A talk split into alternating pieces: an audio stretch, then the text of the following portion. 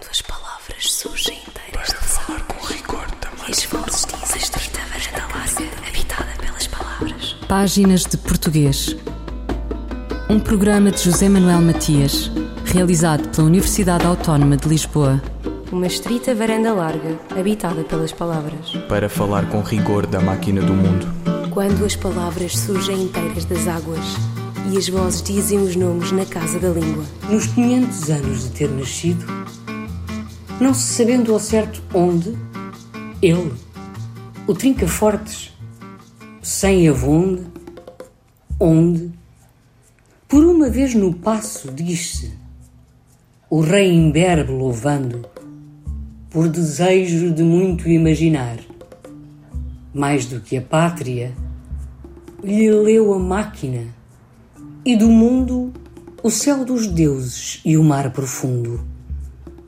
E foi o Olimpo na terrena língua, alma gentil e ruda a tiracolo, Marte e Apolo, e Luís de si, Vaz que foi e se perdeu.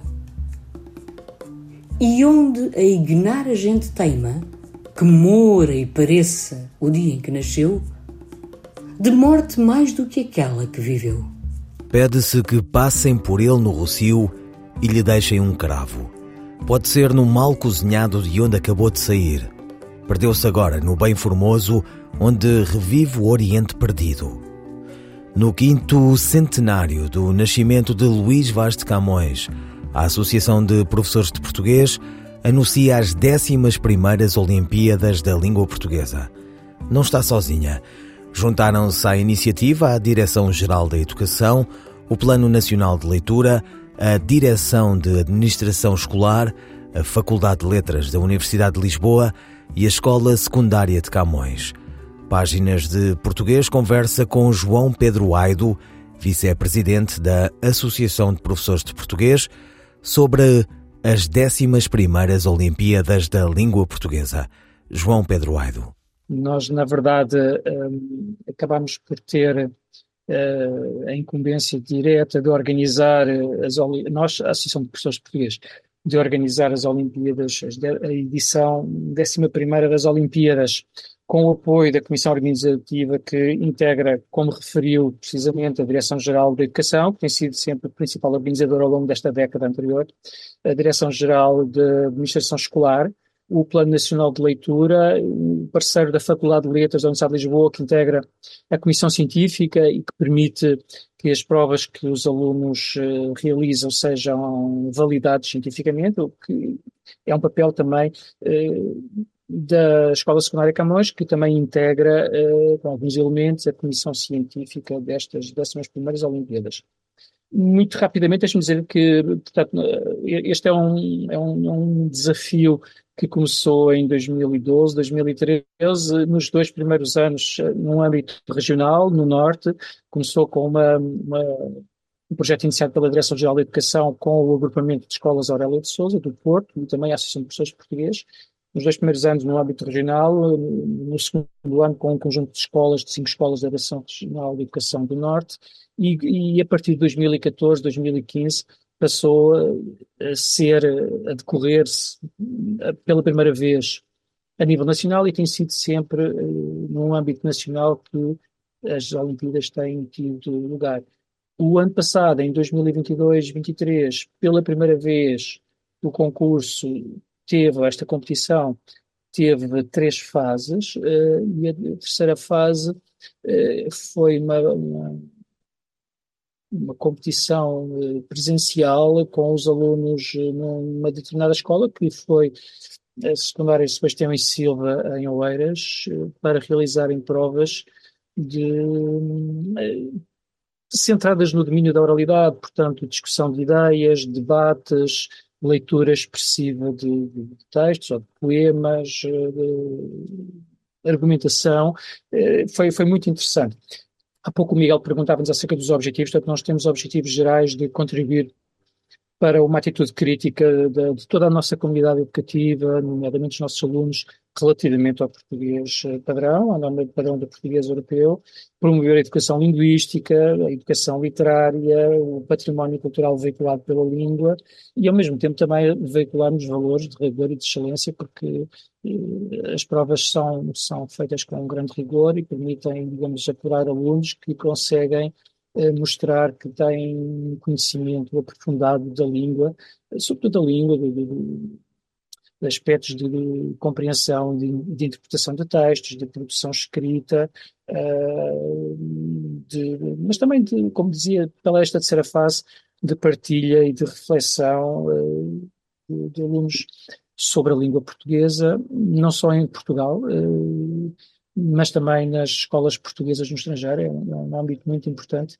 e que, eh, de algum modo, eh, mediado, e uma mediação realmente muito importante pela Direção-Geral da Administração Escolar, no que faz a ligação às escolas portuguesas no estrangeiro. Quem é que pode concorrer? Eh, todos os alunos que sejam alunos do terceiro ciclo, a partir do sétimo ano até o décimo segundo, desde que tenham no máximo 20 anos no dia 31 de dezembro, podem concorrer e, e, e competir a escola, o agrupamento de escolas ou a escola não agrupada pode inscrever até 50 alunos por, por escalão uh, para incluírem na, na, prova.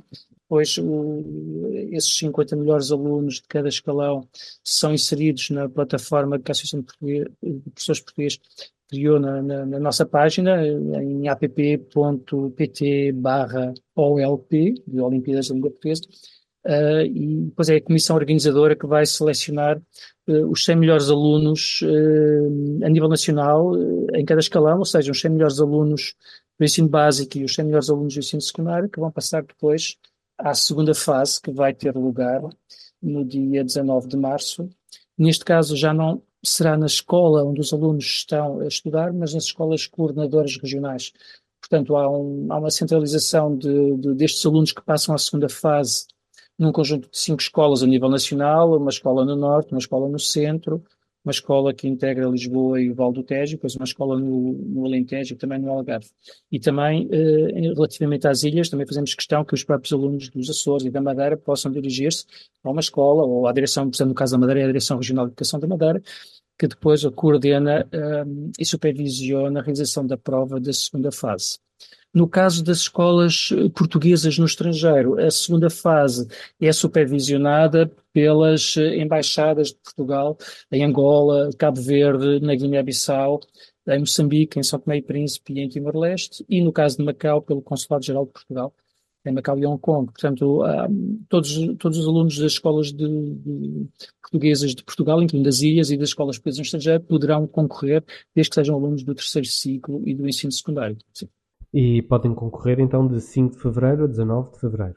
Os, uh, as escolas podem, uh, podem inscrever os alunos até o dia 19 de fevereiro, as inscrições já estão abertas, podem inscrevê-los até o dia 19 de fevereiro.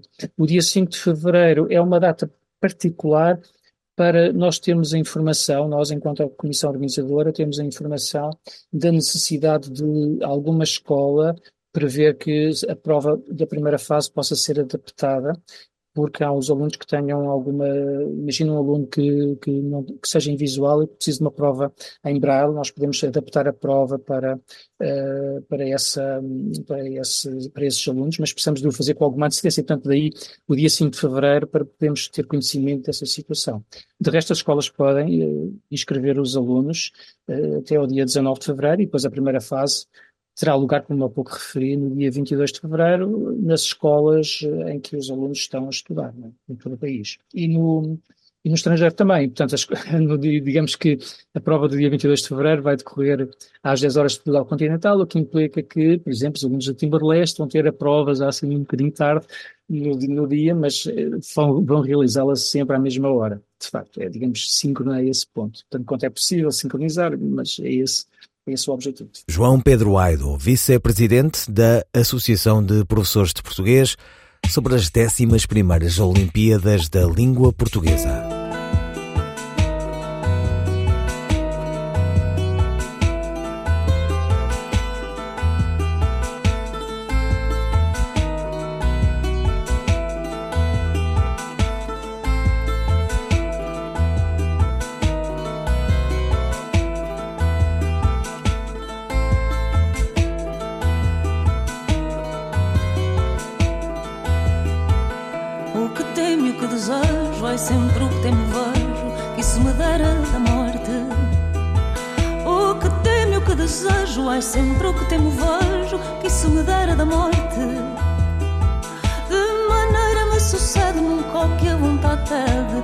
Vida a toda a sorte.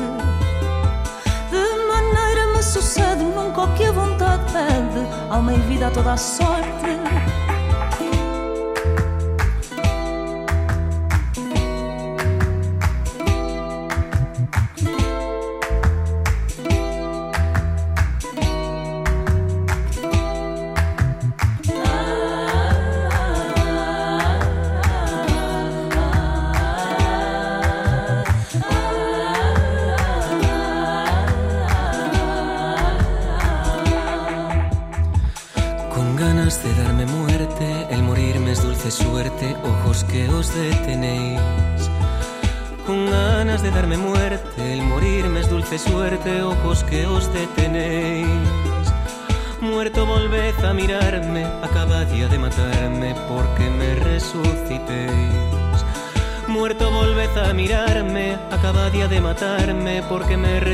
Resucitéis.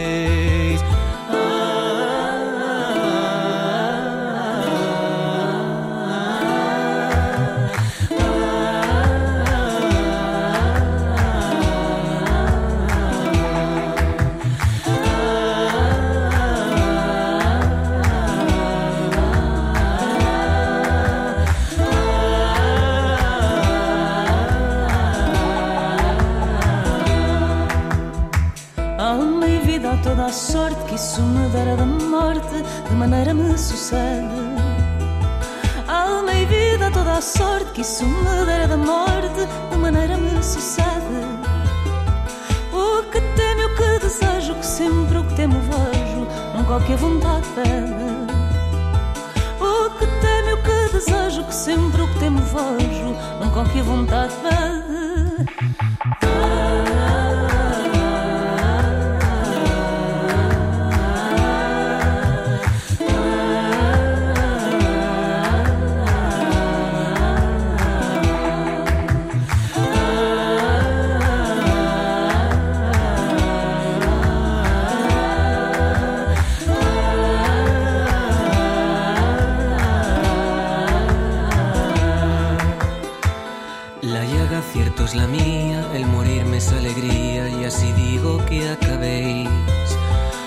La llaga cierto es la mía, el morirme es alegría y así digo que acabéis.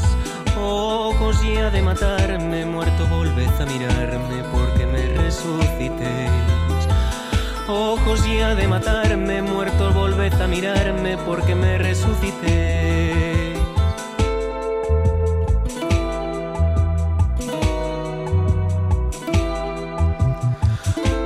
De matarme, porque me resucitéis. Ojos ya de matarme, muerto volved a mirarme, porque me resucitéis. Ojos ya de matarme, muerto volved a mirarme, porque me resucitéis. O que temo e o que desejo. Lina e Rodrigo Cuevas. Quantas palavras?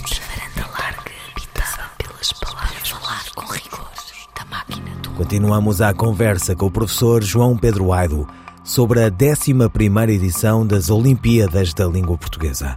A iniciativa visa promover o bom uso do nosso idioma pelos alunos do terceiro ciclo do ensino básico e do ensino secundário. Contribuir para o desenvolvimento de uma atitude crítica de toda a comunidade educativa face ao uso do português, variedade europeia.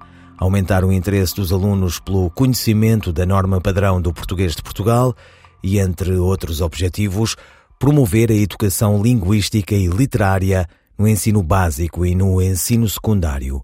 João Pedro Aido. Sim, os, os alunos, hum, no, no momento em que a escola inscreve um conjunto de alunos, os, os alunos da escola, os alunos podem, a escola pode, pode pretender que todos os seus alunos do terceiro ciclo do secundário realizem a, a prova da primeira fase. Não há qualquer objeção a isso, até pode ser interessante que os alunos de português, que estudam português, sejam, quer dizer, realizem a prova e, e verifiquem os seus conhecimentos relativamente a questões de língua, a questões de, digamos, de, de, de reflexão sobre a língua, sobre o património literário, de compreensão de textos, etc. E, portanto, todos os alunos poderão realizar, no entanto, a escola depois só poderá inscrever para passarem à segunda fase os 50 melhores alunos de cada escalão. Portanto, os 50 melhores alunos do básico, os 50 melhores alunos do ensino secundário. Depois de, de nós uh, recebermos todas essas inscrições das escolas que, que estão a, que participam nestas Olimpíadas, uh, a Comissão Organizadora vai selecionar os 50 melhores alunos, perdão, os 100 melhores alunos de cada escalão que vão realizar nas, nas diferentes escolas regionais uh, a prova da segunda fase. A prova da segunda fase já tem itens de seleção, por exemplo, de escolha múltipla, de associação, de ordenação, verdade e falso, ou até de completamento, mas depois vai integrar um item de construção, portanto, os alunos vão produzir um texto sobre um determinado tópico, numa resposta, digamos, extensa. É? Estas, eh, as provas da primeira fase são corrigidas pelos professores nas diferentes escolas. Na segunda fase, os alunos, como há pouco dizia, realizam a prova nas, nas escolas coordenadoras regionais do continente, das ilhas, ou nas embaixadas e consulados de Portugal no estrangeiro. Um, e, e, as, e, a, os itens de, de, seleção da segunda fase são vistos pelos professores indicados por essas diferentes escolas coordenadoras, mas uh, o item de resposta extensa é depois corrigido pela Comissão Científica, que, portanto, integra a Faculdade de Letras da Universidade de Lisboa, a Associação de Professores de Português e também a Secundária de Camões. E, portanto, são, são, é essa comissão científica que vai depois corrigir uh, o, o, item de resposta extensa para nós conseguirmos apurar os melhores alunos que vão passar à terceira fase. E na terceira fase, a comissão organizadora vai depois selecionar um total de 25 alunos, no máximo, de, do, do, ensino básico e 25 de alunos do, do ensino secundário, portanto, um total, digamos, de 50 alunos que vão realizar a tal prova que vai ser em local a definir, em território nacional, uh, para o qual os alunos se dirigem, para depois realizarem regime de internato, depois ficam alojados numa unidade hoteleira, para durante realizar durante dois dias, em, que será um, tipicamente uma sexta-feira e um sábado, uh, as, tais, uh, as provas de debate de ideias, de leitura expressiva, de argumentação sobre um tópico dado, ou outras, ou outras provas que depois sejam definidas numa matriz que, vão, que vai ser uh, anunciado aos alunos uns 15 dias antes da realização da terceira fase. Uh, estão à espera de, uh, de, uma boa adesão por parte dos alunos? Sim, estamos à espera de uma, de uma boa adesão. De facto, nós, nós, é, é, difícil nós anteciparmos uma estimativa de quantos alunos vão estar a realizar as 11 primeiras Olimpíadas que são particularmente interessantes no ano em que nós celebramos os 50 anos do 25 de Abril e os 500 anos do nascimento de, de Luís de Vaz de Camões, não é? É um, é um ano particularmente interessante desse ponto de vista. Um, nós tivemos cerca de 4 mil alunos a realizar eh, a primeira fase o ano passado e poderá eventualmente haver um número maior de alunos a realizar este ano. Neste momento já temos um, algumas dezenas de escolas inscritas, o que significa que se cada escola puder inscrever 50 alunos do, do, do ensino básico e 50 do secundário, ou seja, 100 alunos ao todo, para nós definirmos quantos alunos passam à segunda fase, numa estimativa desse, desse que é uma estimativa um bocadinho incorreta, porque a gente não sabe exatamente quantos alunos as escolas vão inscrever, não é? mas se fizéssemos essa estimativa máxima, por assim dizer, nós neste momento já teríamos uh, mais de 1.500 alunos inscritos neste momento. E em termos de prémios, há prémios? Sim, efetivamente, os alunos vão, vão receber, vão receber eh, diplomas e certificados de participação. E os alunos que na terceira fase sejam considerados os melhores alunos, inclusive o ano passado o júri da, da, terceira fase decidiu inclusivamente eh, atribuir uma menção honrosa, portanto os alunos do, do, que ficaram, os melhores alunos, os que ficaram em primeiro, em segundo e em terceiro lugar na, em cada escalão, receberam prémios. O ano passado, por exemplo, só para dar um, um, um termo de, para termos um termo de comparação, digamos, os alunos que ficaram em primeiro, em segundo e terceiro lugar e que receberam a menção honrosa, receberam um computador portátil oferecido pela Fundação Vodafone, foi uma parceira do, das Olimpíadas na décima edição, é? e os alunos receberam ainda um prémio, um prémio monetário de 500 euros para o primeiro classificado, de 300 euros para o segundo de 200 euros para o terceiro, que foi oferecido pela, o ano passado pela Fundação Carlos Gulbenkian. Portanto, há, além, portanto, como eu pouco referia, de, além da, da, dos diplomas e dos certificados de participação de todos os alunos, há prémios que, se por analogia com o ano passado, poderão ser de computadores ou prémio monetário ou outros prémios que, entretanto, venham a ser enfim, definidos, porque ainda estamos em negociações relativamente a esse aspecto. João Pedro Aido, vice-presidente da Associação de Professores de Português sobre as 11º Olimpíadas da Língua Portuguesa 2023-2024. Qual das concordâncias está correta? Uma e outra coisa duraram pouco, uma e outra coisas duraram pouco. Ou, ainda, uma e outra coisas durou pouco? A resposta de Carla Marques. A opção correta é uma e outra coisa duraram pouco. Quando um e outro acompanham um substantivo, este deve surgir no singular. E quando um e outro é sujeito, o verbo da oração pode ficar ou no singular ou no plural. Assim, poderemos dizer um e outro vieram para jantar ou um e outro veio para jantar. No entanto, nestas situações, a preferência dos usos parece tender para o plural. Assim, a expressão inicial deve ser uma e outra coisa duraram pouco, porque coisa é determinada por um e outro, devendo ficar no singular. O verbo pode ficar com a forma duraram porque um e outro é sujeito, mas também se aceita a frase uma e outra coisa durou pouco, com o verbo no singular. Carla Marques, linguista. Na frase bastante alunos passaram de ano porque estudaram bastante, a que classe de palavras pertence a palavra bastante? A resposta de Carla Marques. A palavra bastante pode pertencer a diferentes classes. Pode funcionar como adjetivo em construções como eles conseguiram resultados bastantes nos exames, em que surge com o valor de satisfatório suficiente. Pode ser usada como advérbio, como acontece em ele come bastante, em que indica grande quantidade. Poderá surgir como substantivo, como em ele não trabalha o bastante para ter bons resultados, construção em que é antecedida do artigo definido o e significa o bastante, o que satisfaz. Poderá, por fim, surgir como quantificador existencial, surgindo antes do nome e indicando uma quantidade elevada, mas indeterminada, como se verifica em comprou bastantes livros. Tendem atenção ao que ficou dito. Na frase bastantes alunos passaram de ano porque estudaram bastante, em bastantes alunos Bastante é um quantificador existencial. E em estudaram bastante é um advérbio de quantidade e grau. Carla Marques, linguista.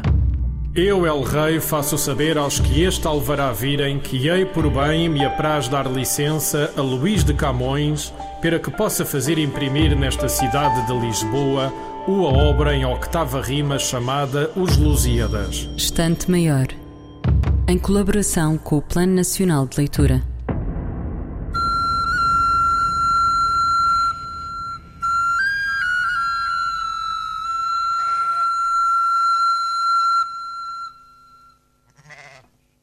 Eu nunca guardei rebanhos, mas é como se os guardasse.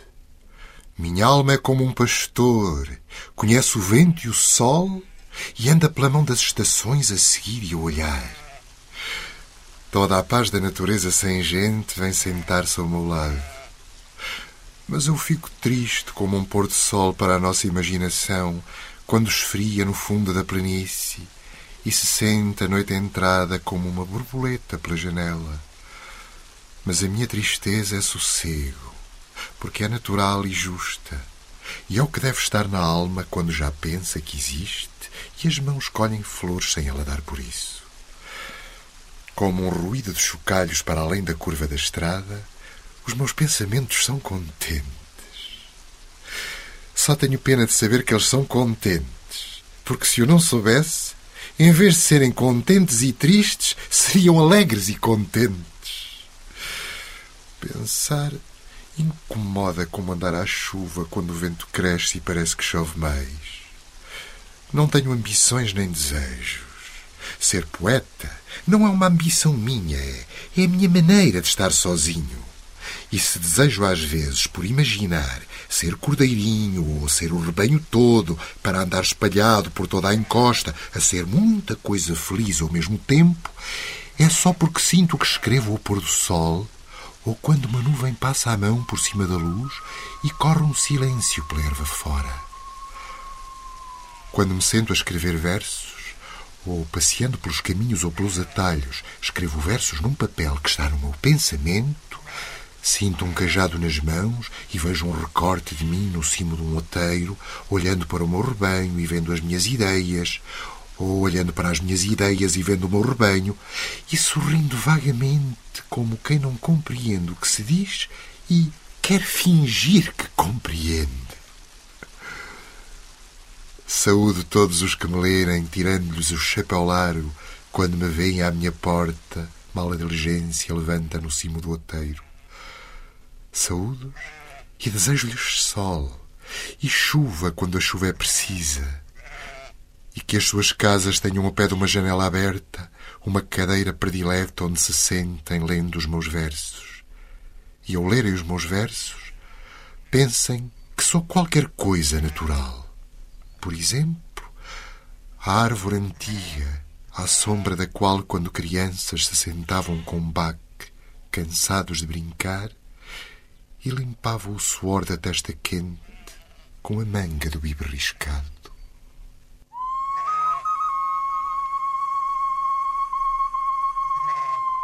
Eu nunca guardei rebanhos. Um poema de Alberto Caeiro, Fernando Pessoa, dito pelo ator Cindy Felipe acompanhamento musical de Laurent Felipe. Ouviram páginas de português, as despedidas de José Manuel Matias, Luís Carlos Patraquim, Miguel Roque Dias e Miguel Vanderkellen. Quando as palavras surgem inteiras de falar com rigor também. E habitada pelas palavras. Páginas de português. Um programa de José Manuel Matias, realizado pela Universidade Autónoma de Lisboa uma estrita varanda larga, habitada pelas palavras. Para falar com rigor da máquina do mundo. Quando as palavras surgem inteiras das águas e as vozes dizem os nomes na casa da língua.